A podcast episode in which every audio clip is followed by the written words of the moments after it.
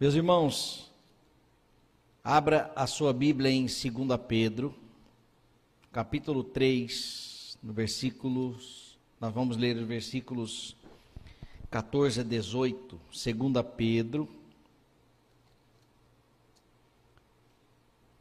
2 Pedro 3, 14 a 18. O tema desta mensagem: Como devemos esperar a volta do Senhor. Como devemos esperar a volta do Senhor? Jesus voltará. Isto ainda não aconteceu. Jesus não virá como ele veio, como ele voltará como juiz, com grande poder e glória para julgar o mundo. Isto ainda não aconteceu. Não é uma historinha para nós nos alimentarmos e ficarmos aqui é, falsamente é, esperançosos. Não, a palavra de Deus, tudo que tem na Bíblia tem se cumprido. E a volta do Senhor ainda não aconteceu. Então, como devemos esperar a volta do Senhor? Diz assim a palavra de Deus. Portanto, amados, Enquanto esperam estas coisas, empenhem-se para serem encontrados por Ele em paz, imaculados e inculpáveis. Tenham em mente que a paciência do nosso Senhor significa salvação, como também o nosso amado irmão Paulo lhes escreveu com a sabedoria que Deus lhe deu. Ele escreve da mesma forma em todas as suas cartas, falando nelas destes assuntos suas cartas contêm algumas coisas difíceis de entender, as quais os ignorantes e instáveis torcem, como também o fazem com as demais escrituras, para a própria destruição deles. Portanto, amados, sabendo disso, guardem-se para que não sejam levados pelo erro dos que não têm princípios morais, nem percam a sua firmeza e caiam.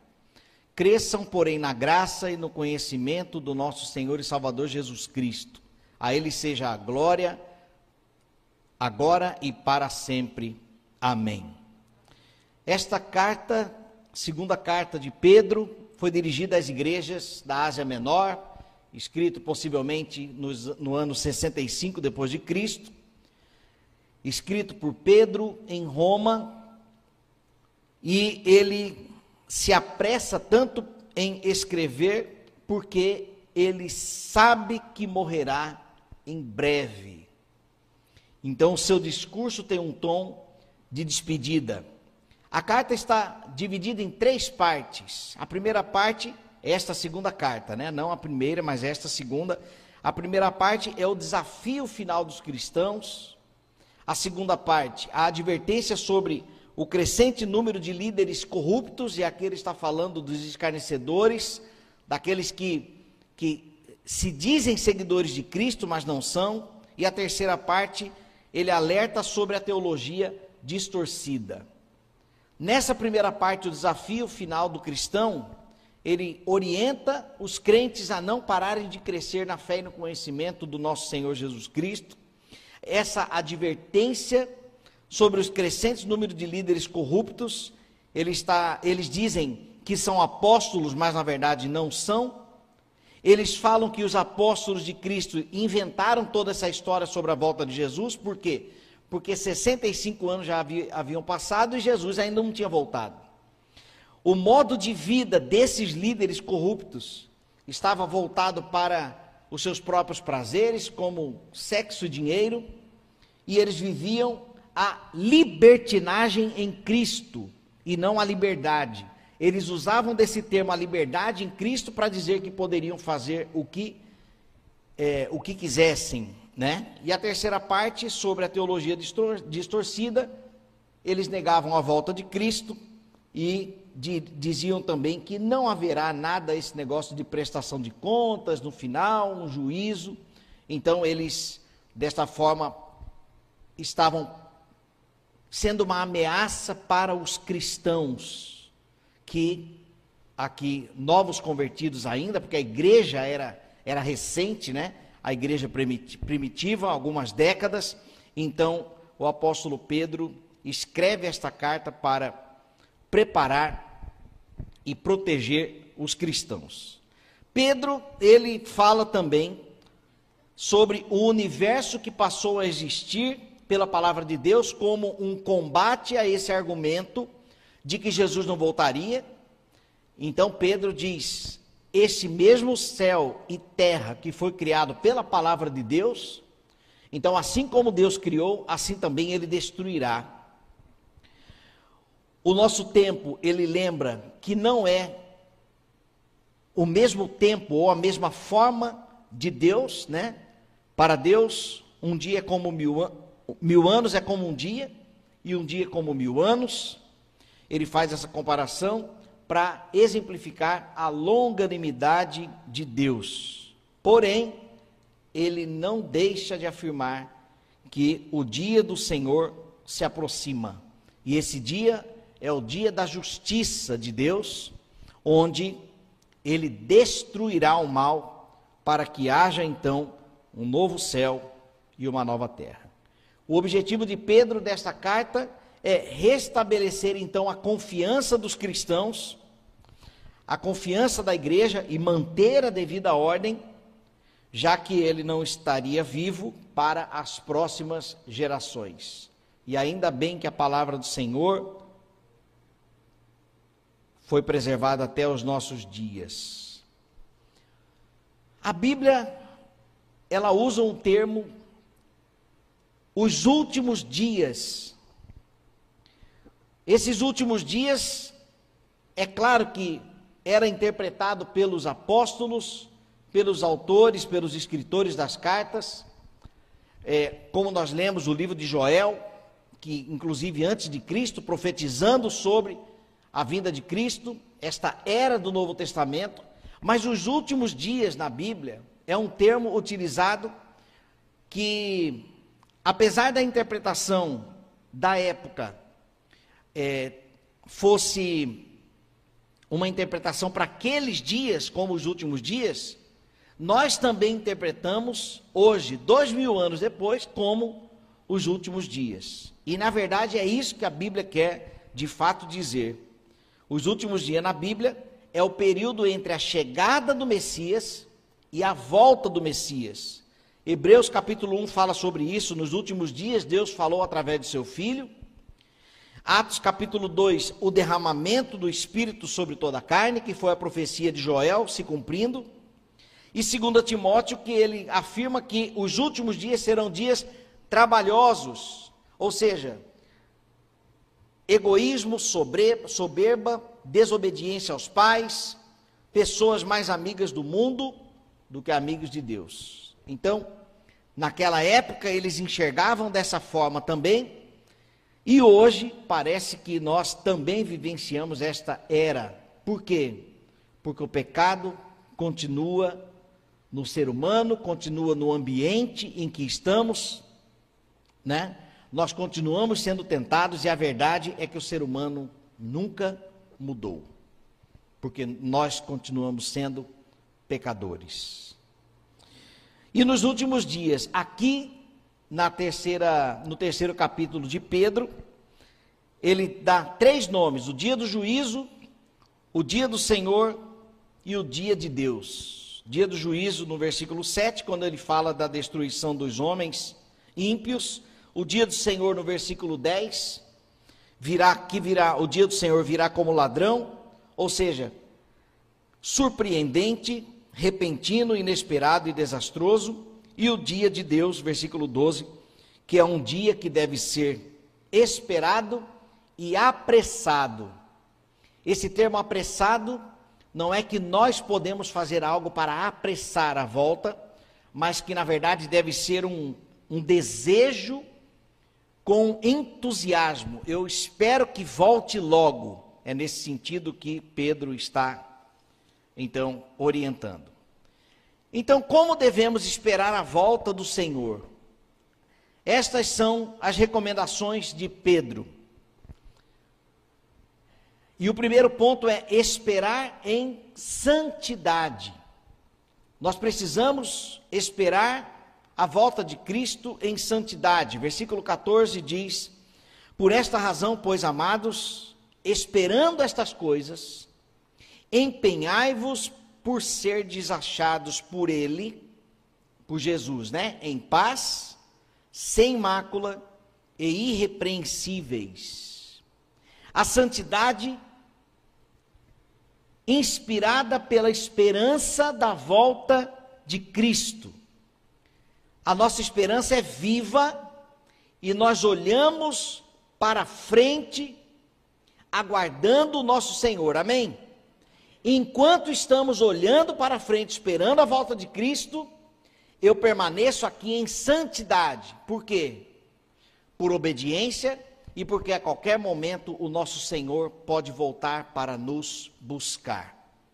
Então, essa essa esperança precisa ser motivadora para permanecermos em santidade. Os meus comportamentos precisam ser fundamentados em minhas convicções. Se eu creio que Jesus voltará, então o meu comportamento deve comprovar isso. Agora, se eu vivo na imoralidade, se eu vivo na libertinagem, isto revela a minha convicção. De que Jesus voltará? Será que vai voltar mesmo? Acho que vai demorar muito mais, porque o anticristo ainda não apareceu. E aí a pessoa pode florear e achar que essa longanimidade de Deus pode ser então uma brecha para que viva de forma reprovável diante de Deus. Então, a verdade é que a espera da volta de Cristo deve ser em santidade. E a pergunta que eu faço aqui é: em que estado Jesus me achará quando ele voltar? Nós precisamos estar preparados em santidade para a volta de Cristo. O segundo ponto é esperar a volta do nosso Senhor com gratidão pela longanimidade. O que, que é longanimidade? É um longo ânimo, é uma oportunidade que Deus dá antes do dia da destruição. Versículo 15 diz: E tende por salvação a longanimidade do nosso Senhor. Nós intercedemos hoje pelos nossos familiares que ainda não foram salvos, porque nós desfrutamos desta longanimidade. Enquanto Jesus não voltar, a esperança estará disponível para todos mas nem todos serão salvos. Porque o dia do, o dia do juízo é também o dia da destruição dos ímpios.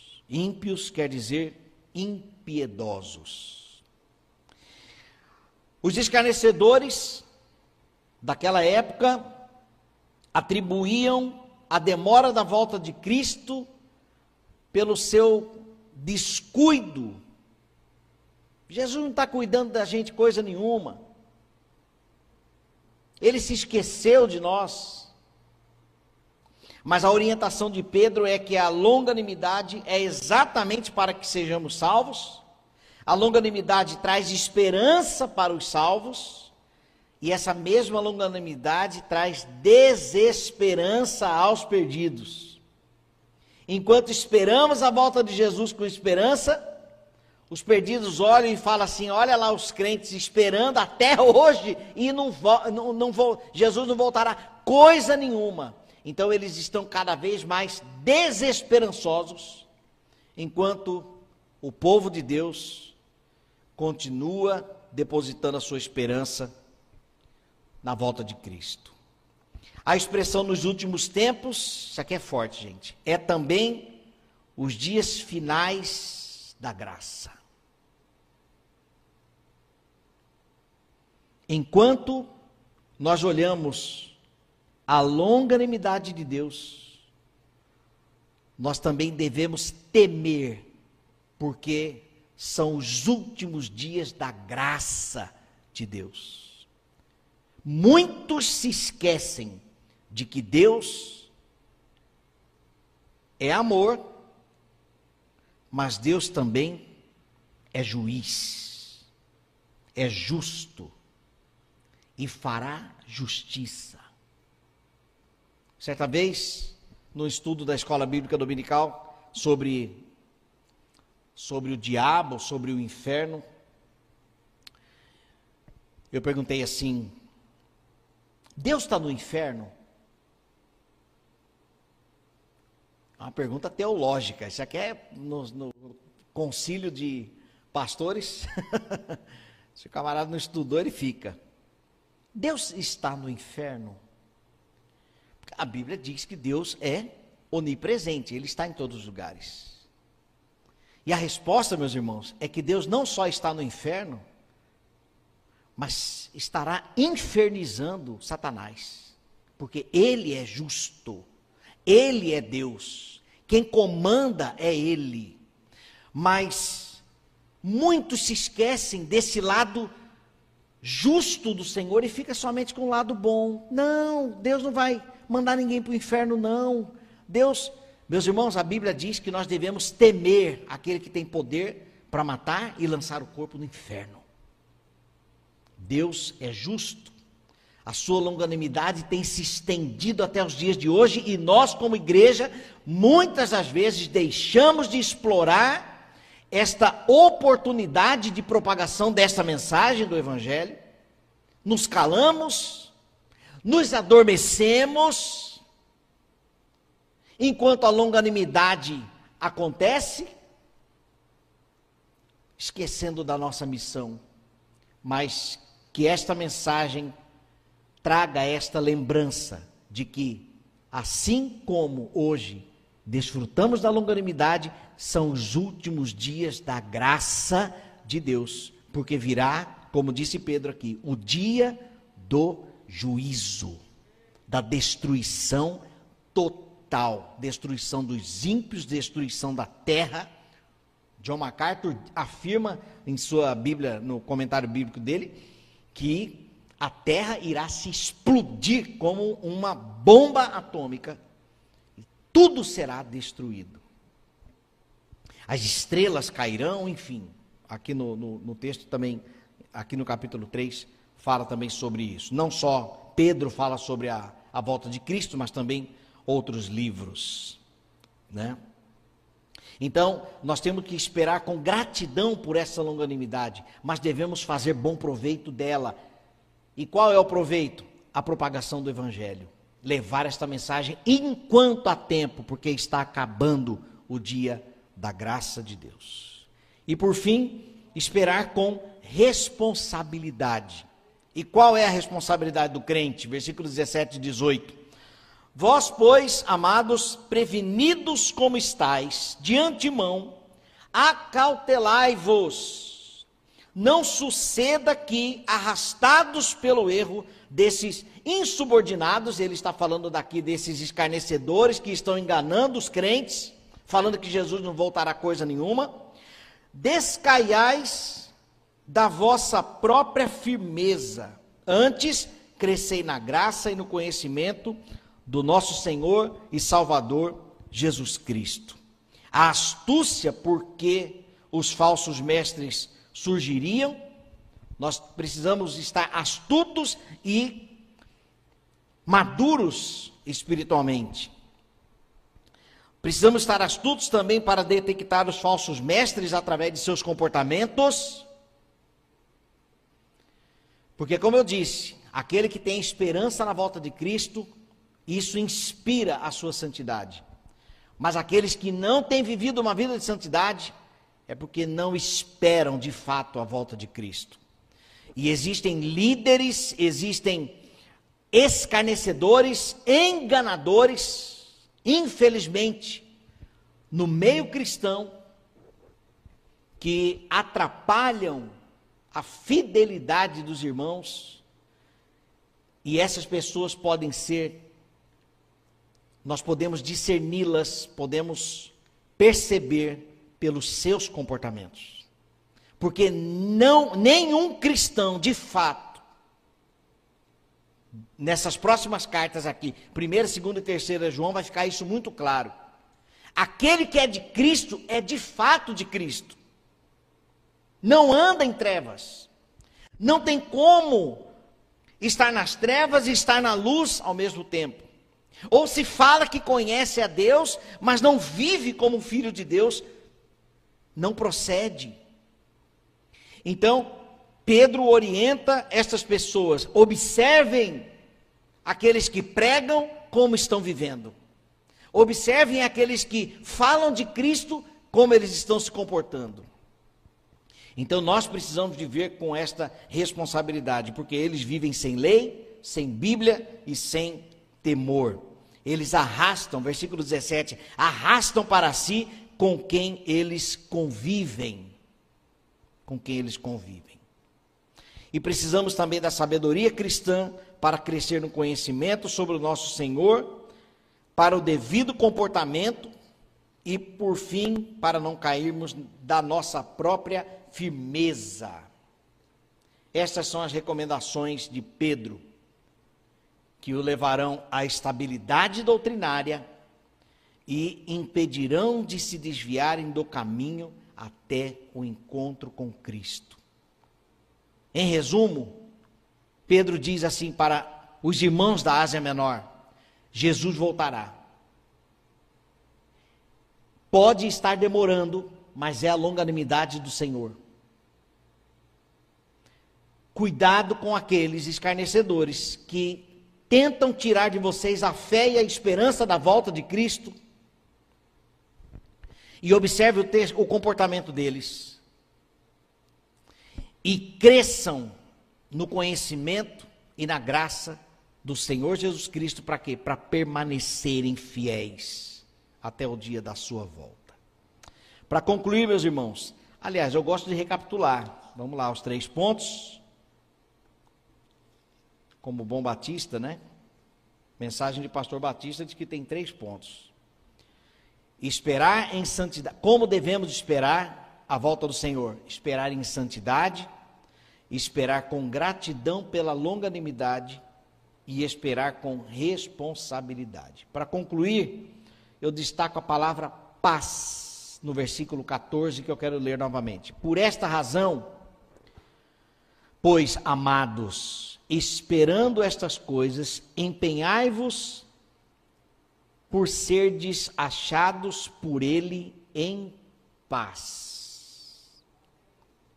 Nós precisamos nos empenhar para quando Jesus voltar, ele nos encontrar em paz. A paz, por quê? Porque a paz revela a nossa convicção sobre a volta de Jesus. A paz trará equilíbrio para nós, para os dias difíceis, como nós já estamos vivendo. A paz proporcionará o nosso descanso na soberania de Deus. Apesar dos dias difíceis, o nosso Senhor está no controle de todas as coisas. E por fim, a paz é a consequência da nossa vivência em Cristo. A paz não é um ambiente silencioso, não é uma musiquinha para você relaxar. A paz não é quando o salário entra. Dá um pouquinho de paz, né? Mas aí ela, o salário vai embora. Mas a nossa paz precisa estar firmada na volta na, na, na esperança da volta de Cristo. Ele voltará para nos buscar, meus irmãos. Jesus voltará para nos buscar. Ainda que digam que ele não voltará, ainda que digam que ele está demorando, ainda que digam que é tudo lenda, mas Jesus foi profetizado. a profecia se cumpriu e ele veio de uma virgem. Ele morreu, ressuscitou, está comprovado em livros, inclusive históricos, fora da Bíblia. Está escrito em Atos que ele voltará.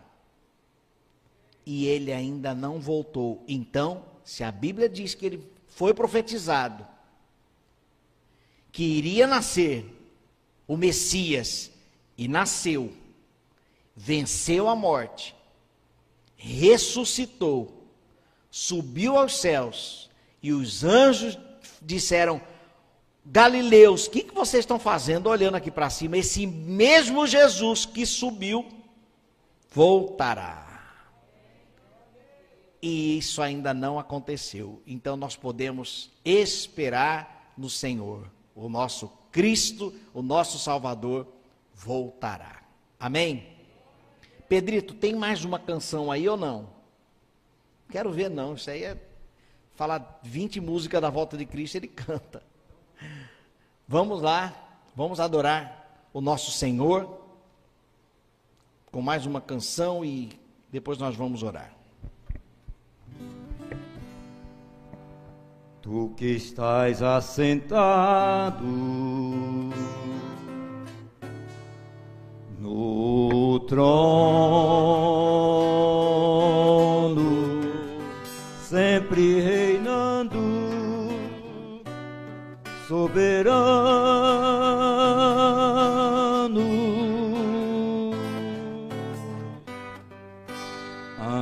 cantando.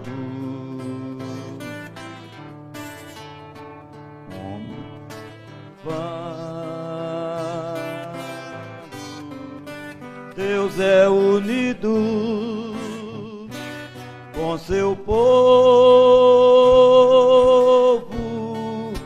ó Alfa, Ômega,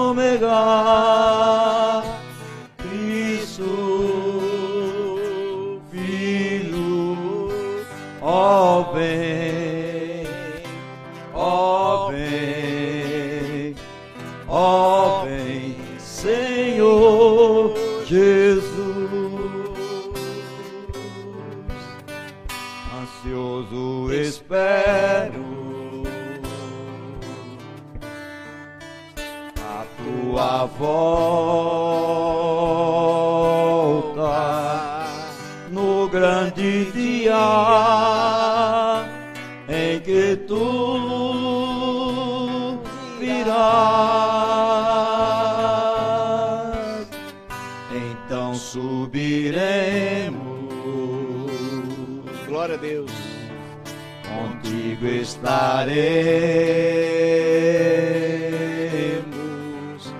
para sempre. Aleluia. Ó Alfa,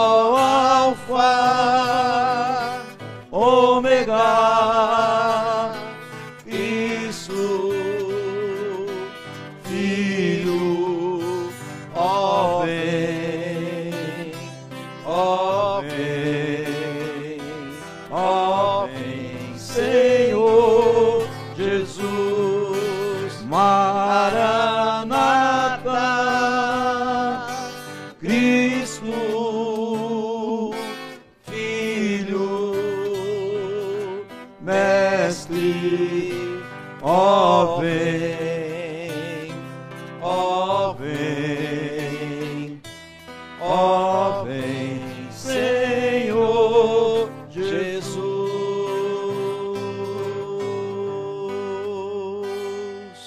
Glórias a Deus. Maranata, hora vem, Senhor Jesus. Nós aguardaremos a tua volta. A tua palavra diz que o Senhor foi preparar-nos um lugar. Não precisamos saber como é esse lugar, porque se foi o Senhor